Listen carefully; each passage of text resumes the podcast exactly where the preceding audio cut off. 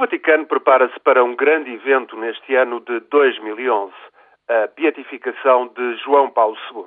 A Igreja Católica está, pois, prestes a anunciar o reconhecimento de um milagre de cura de uma monja francesa por parte do antigo Papa.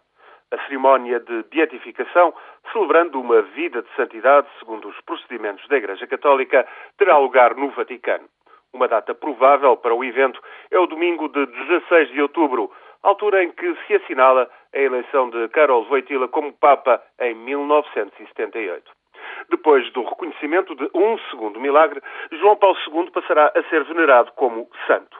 A devoção da maioria dos crentes católicos deverá, no entanto, assumir desde logo o culto público generalizado de João Paulo II como santo.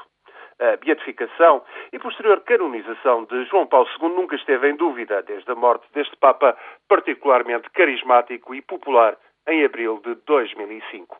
Nunca a Igreja Católica poderia prescindir do culto a João Paulo II, mas há aqui uma amarga ironia. O seu sucessor, Bento XVI, tem tentado liderar o processo de limpar a Igreja de alguns dos piores pecados que se agravaram durante o pontificado de João Paulo II. Calhou a Bento XVI enfrentar os grandes escândalos de abuso sexual que revelaram o modo como João Paulo II e a Cúria Romana ignoraram sistematicamente as denúncias contra clérigos católicos.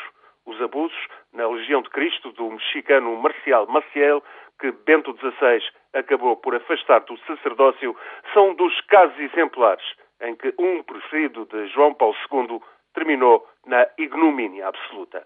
A beatificação de João Paulo II vai, pois, ser um momento de controvérsia dentro da Igreja Católica.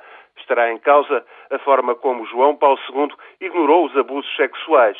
Serão discutidos também o centralismo e conservadorismo do Papa Polaco e suas ideias sobre diálogo ecuménico fora da Igreja Católica, muitos retomarão as críticas que foram endereçadas contra João Paulo II durante o pontificado, sobretudo em matéria de moral sexual e, inevitavelmente, os escândalos de abusos sexuais estarão de novo na primeira linha. Ainda assim, pouco importará para a maioria dos crentes tudo isto. Mesmo antes de ser proclamado venerável, a um passo da beatificação, a caminho da celebração como santo, já antes de tudo isso, João Paulo II ganhará a devoção de muitos e muitos católicos.